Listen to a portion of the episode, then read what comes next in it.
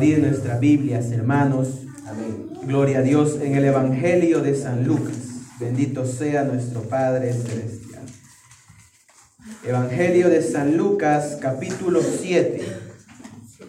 Gloria a Dios. Evangelio de San Lucas, capítulo número 7.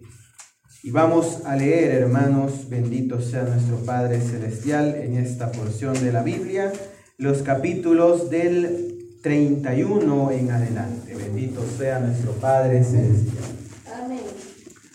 Vamos a leer con el permiso del Padre, del Hijo y del Espíritu Santo de Dios. Y dijo el Señor, ¿a qué pues compararé los hombres de esta generación? ¿Y a qué son semejantes? Semejantes son a los muchachos sentados en la plaza que dan voces unos a otros y dicen, os tocamos flauta y no bailasteis, os endechamos y no llorasteis. Porque vino Juan el Bautista que ni comía pan ni bebía vino y decís, demonio tiene. Vino el Hijo del Hombre que come y bebe y decís, este es un hombre comilón y bebedor de vino, amigo de publicanos y de pecadores mas la sabiduría es justificada por todos sus hijos. Amén, hermanos. Hasta ahí vamos a dejar la lectura. Bendito sea nuestro Padre Celestial. ¿Cómo es que llegamos a esta porción, hermanos? En los inicios del capítulo 7 se nos narra que los discípulos de Juan el Bautista vinieron hacia él y le contaron todo lo que estaba haciendo Jesús, todo lo que estaba ocurriendo alrededor del ministerio de Jesús. Entonces Juan mandó, dice las escrituras, que Juan mandó a dos de sus discípulos para preguntarle al Señor si era él o tenían que esperar a otro. ¿A qué se refería con esto? Si era él eh, el Hijo de Dios, si era él el Mesías, el libertador, o tenían que esperar a otro, si él era otro profeta. Pero entonces cuando los discípulos de Juan vienen y le hacen esta interrogante al Señor, las escrituras nos narran que en ese mismo momento el Señor hizo sanidades, el Señor hizo milagros, devolvió la vista a los que estaban ciegos. Hermanos, el Señor limpió las plagas de los cuerpos de los hombres que estaban ahí. Y el Señor le dice, díganle a Juan lo que ustedes han visto y lo que ustedes han oído. Entonces fueron los discípulos con este mensaje. Entonces el Señor empezó a predicar en ese mismo momento a la gente que estaba reunida ahí. Hablando de Juan el Bautista, de que él había sido el mensajero enviado para abrirle camino a Jesús, como lo decía el profeta. Entonces los hombres que estaban ahí Dice que justificaron a Dios y bautizándose con el bautismo de Juan. Pero ¿qué pasa? En esos mismos hombres habían fariseos, intérpretes de la ley, y dice que no creyeron en los designios de Dios respecto de sí mismo y no se bautizaron, como lo hacía Juan el Bautista. Entonces aquí es donde llegamos a esta porción. Y el Señor al ver esta actitud de los fariseos y de estos hombres em, que enseñaban la ley, dice que se hizo esta pregunta. Y él estaba predicando y dice, y dice en el 31, ¿a qué pues compararé los hombres de esta generación y a qué son semejantes? El Señor hace esta interrogante. Y en el 32 él se contesta a sí mismo y dice, semejantes son a los muchachos sentados en la plaza, que dan voces unos a otros y dicen, os tocamos flauta y no bailastes, os endechamos y no llorasteis. Hermanos, si usted se pone a investigar un poco más, este era, vamos a decirlo así, un juego acostumbrado de los tiempos del Señor. Porque en ese tiempo no existía el fútbol, no existía el básquetbol y no existía tal vez lo que los muchachos van a hacer a las plazas diferentes. sino que dice que iban los muchachos y dice que hacían esta actividad que consistía en que alguien tal vez que tocara la flauta o pongamos otro instrumento, eh, tocaba música. Y ya sea el ritmo de la música, pues si era música alegre, pues los muchachos bailaban y si era música triste, endechaban. Y eh, la endecha, hermanos, eh, no precisamente podía ser a una persona que ha fallecido, sino que un ejemplo de endecha, pues lo tenemos a, manos del profeta Jeremías en el libro de las lamentaciones, hermanos. Está endechando al pueblo de Israel que había sido destruido, hermanos. Ese es un ejemplo. Pero, ¿qué pasaba aquí?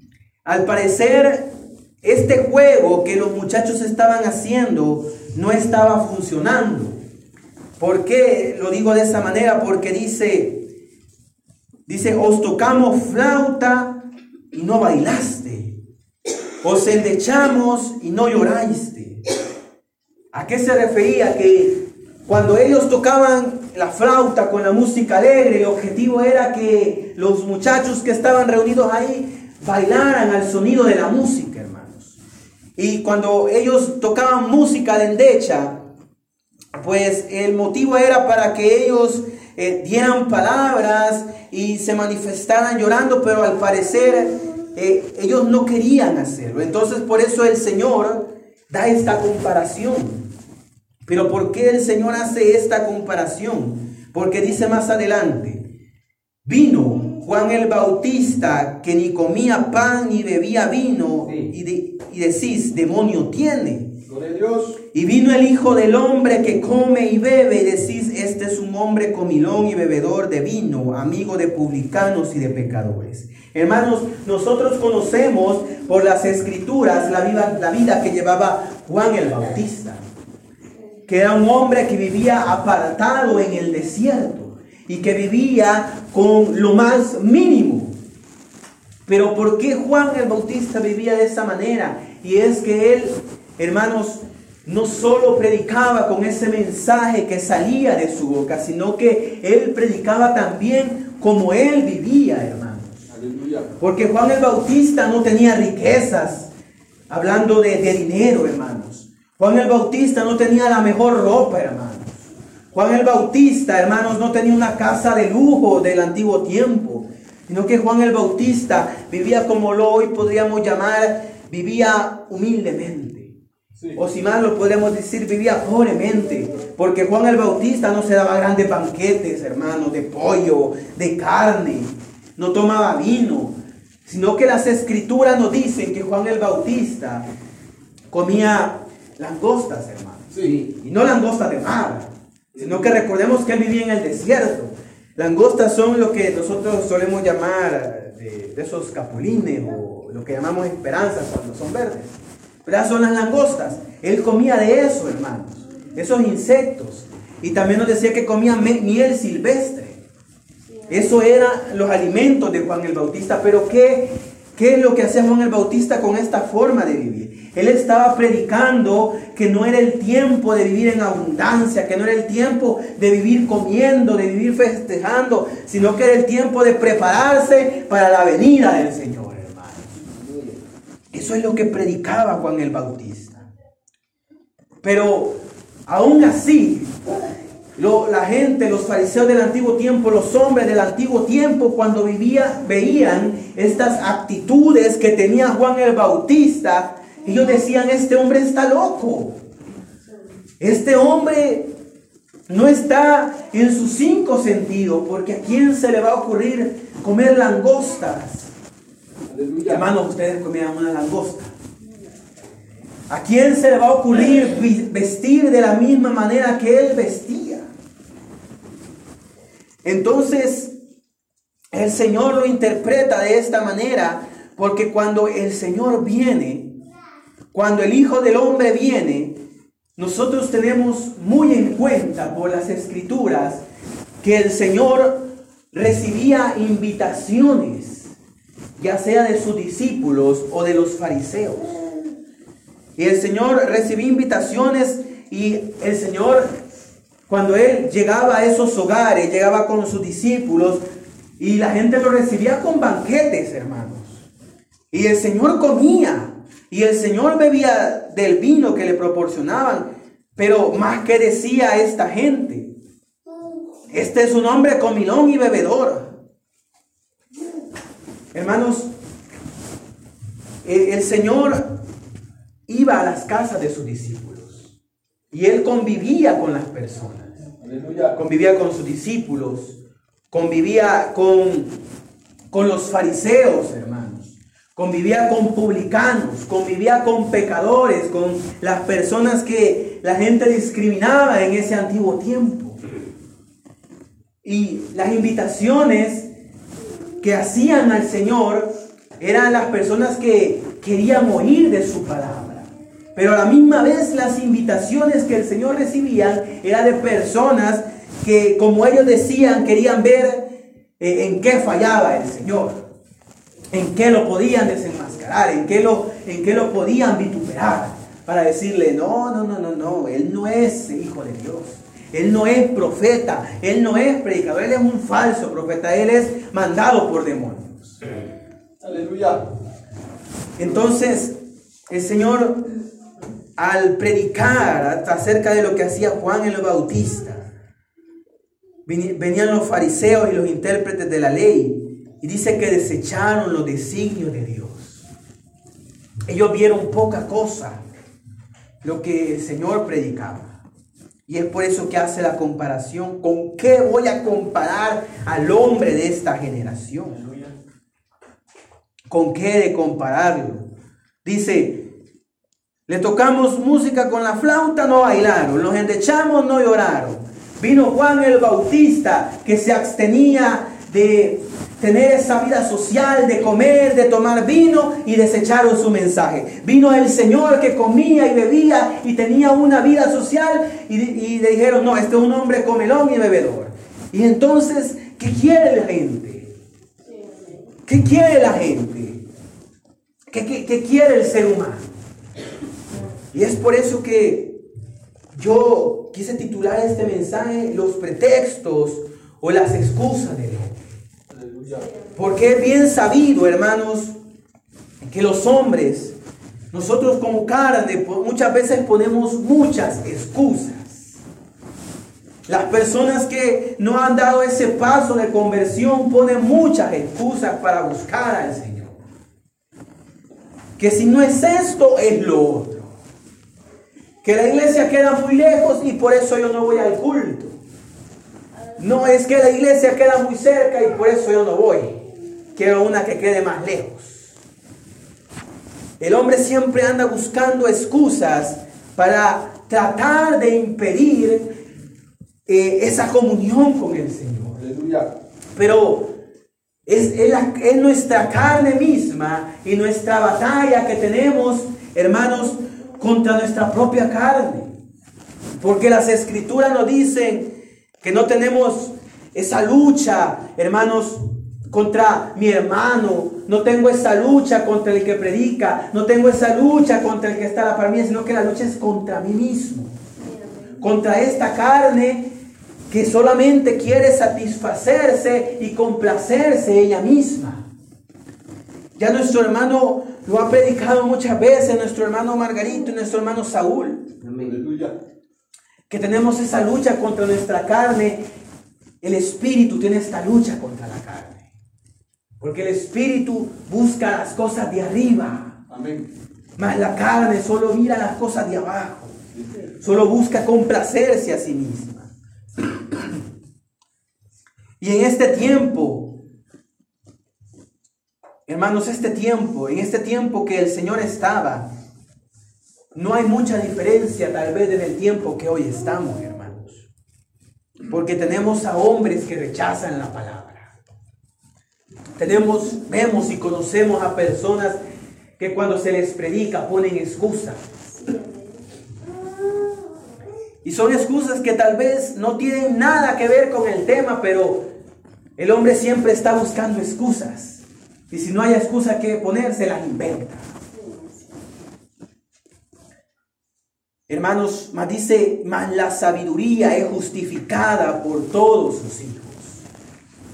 Hermanos, es muy bien sabido que cuando nosotros no andábamos en el camino del Señor, usted y yo poníamos excusas. Usted y yo poníamos excusas. Ya sea para no venir al culto, para no escuchar la palabra. Y un ejemplo puede ser ese que yo les mencioné. Que la iglesia está muy lejos. No, está muy lejos. Tengo que caminar o tengo que gastar en pasaje. Mejor no voy. Está muy cerca, no es que está muy cerca y yo quiero otra iglesia que esté más lejos para sentir que me estoy esforzando. Aleluya. No, que ese predicador grita mucho y a mí no me gusta eso. O es que el predicador habla muy bajito y a mí me gusta que grite. Aleluya. Que el predicador es muy delgadito. Y si es muy delgadito no tiene al Señor. Y es que el predicador es muy gordito. No, es que él es muy gordito, no. Eh, es muy, tiene mucha gula, no tiene al Señor. Y así podemos mencionar varios ejemplos, varios aspectos. Y la gente de, de este tiempo, los fariseos, los que enseñaban de la ley o las personas que estaban ahí, muchos de ellos desecharon muchas veces el mensaje del Señor. Sí. Aleluya. ¿Y por qué lo desechaban? El Señor es muy bien sabido que Él iba haciendo milagros.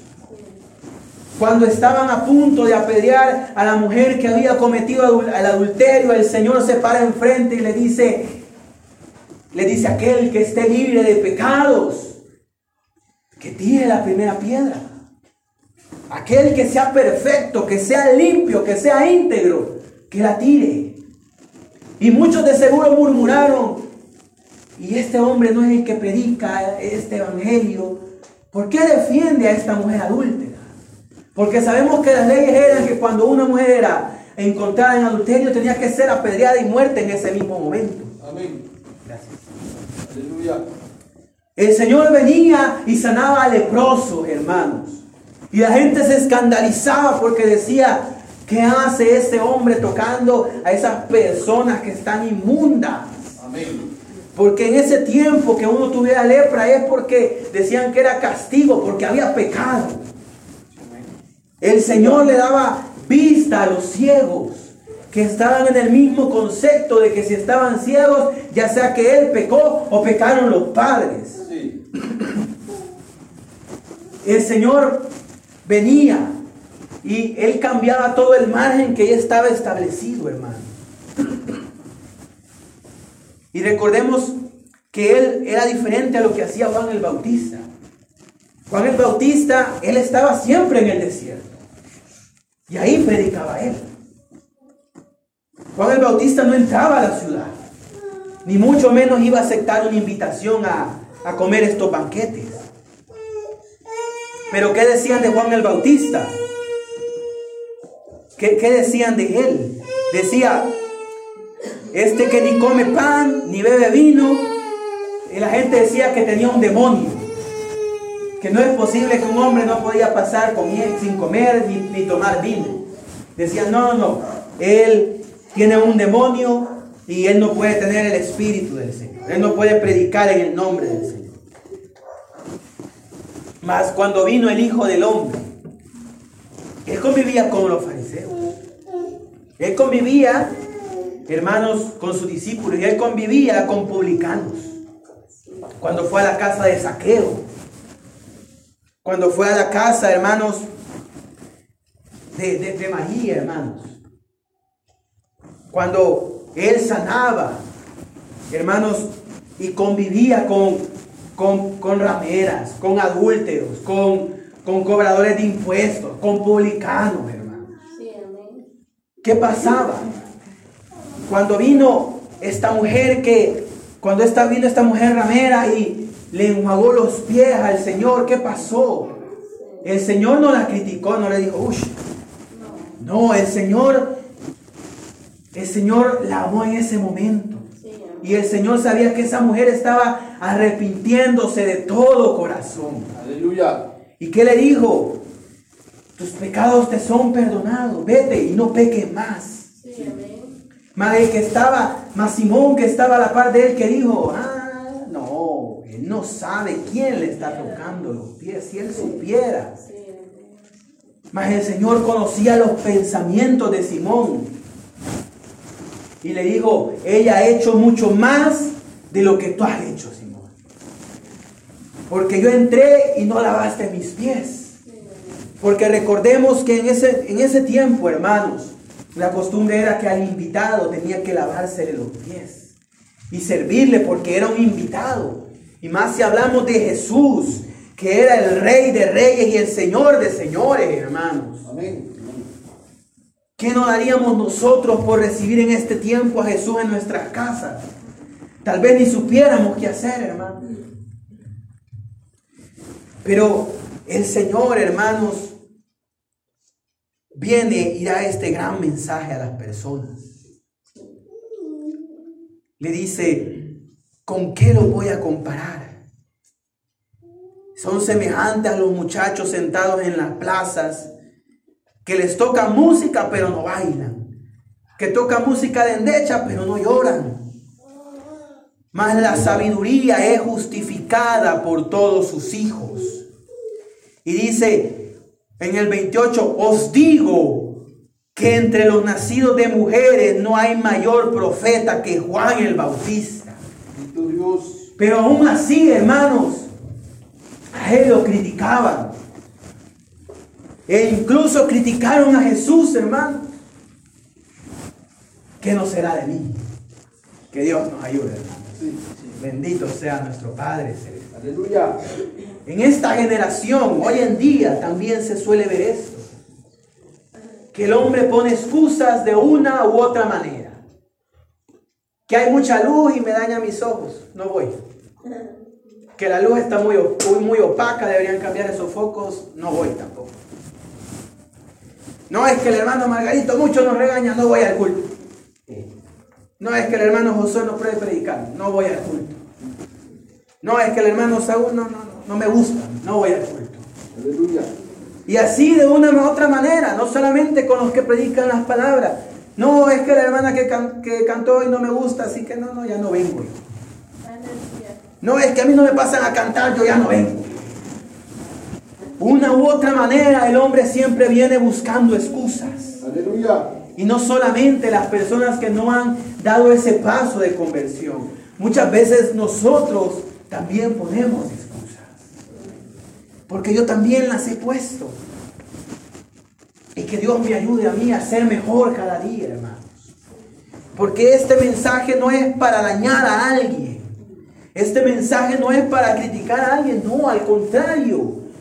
Los mensajes que están escritos en la palabra es para que nosotros mejoremos día con día. Veamos los testimonios y, y nos fortalezcamos más en nuestra vida espiritual nos fortalezcamos más en nuestra fe, en nuestra manera de buscar más al Señor todavía, hermano. Aleluya. Este mensaje no es porque yo sepa algo, no es porque mi hermano Margarito sepa algo, sino que aquel que en verdad tiene hambre y sed de justicia, él sabe a lo que viene. Aleluya. Sabe a lo que viene a buscar al Señor. Amén. Como nos predicaba nuestro hermano Saúl, que aquel que en verdad tiene hambre no le va a importar que va a venir en el sol del mediodía. Que aquel que de verdad tiene hambre no le va a importar que esté lloviendo. Porque él va a decir, sí es verdad, está lloviendo, pero yo no me enfermo porque yo iba a buscar el pan de mi Señor. Y si me llevo a enfermar, yo tengo al médico de médicos. Que yo le pido y él me sana. Porque el que pide con fe recibe. Hermanos, aquel que de verdad tiene esa hambre de buscar al Señor, no le va a importar que el que esté cantando aquí enfrente no pueda cantar bien, sino que él va a cantar porque él va a buscar gozarse, alabar al Señor con todo su corazón. Aleluya. Aquel que de verdad tiene hambre de buscar al Señor, no le va a importar que, que se pare aquí y empiece a orar, ore lento, ore rápido, sino que va a venir a buscar esa comunicación con el Señor, a buscar la presencia del Señor, hermano. De Dios. Aquel que de verdad tiene hambre, no le va a importar que el que pare a predicarse aquí, hermano, si predica lento, si predica rápido, si tal vez grita o tal vez no tiene una eh, palabras rebuscadas, eh, tal vez comete errores gramaticales. No le va a importar eso, porque él viene buscando alimentarse del pan de vida, hermanos. Viene buscando saciar la sed que tiene. ¿Y cómo se sacia la sed espiritual? La sed espiritual no se sacia tomando tres vasos de agua, cinco vasos de agua, no, hermano. La sed espiritual se sacia tomando del agua de la roca que está viva, hermano, que es Cristo Jesús, hermano. El hambre espiritual no se sacia comiendo carne, pollo, pizza. El hambre espiritual se sacia viniendo y escuchando la palabra del Señor. Bendito sea nuestro Dios. Mas el Señor que predicaba en ese tiempo, los hombres decían, este hombre es comilón y bebedor, es amigo de publicanos y pecadores. De Juan el Bautista se decía que él no comía ni bebía y que él tenía un demonio. Y así lo podemos ir viendo. La gente siempre criticó a los profetas. La gente criticó a los discípulos. La gente criticaba a aquellas personas que predicaban al Señor.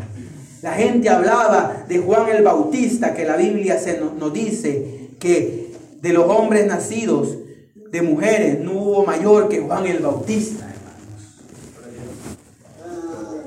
Y del mismo Señor, el Rey de Reyes y Señor de Señores, también hablaron de él.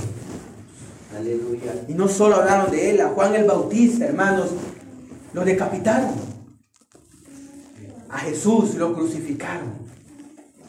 Y todos los discípulos, hermanos, sufrieron muertes iguales. A uno los hervían en aceite, a otro los cercenaron con su piel, hermanos, a otro los decapitaron. A Pedro lo crucificaron invertido. Cada uno de los que predicó el Evangelio, hermanos, no buscó excusas.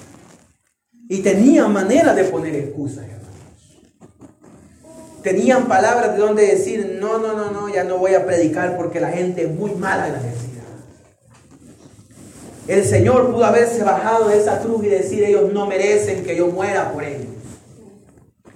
Mas el Señor no buscó excusas. Él, él callado, como cordero mudo, fue hasta esa cruz. Y hoy, por esa sangre es que somos redimidos. Juan 3:16 dice que Él dio su vida por todo aquel que en Él crea. Hermanos, Él dio su vida por todo aquel que crea en Él, por todo aquel que lo confiese que Él es su Salvador. Pero aún así la gente no quiere. La gente no quiere muchas veces reconocer que solo Dios es la solución de sus problemas. Llámelo orgullo, llámelo soberbia.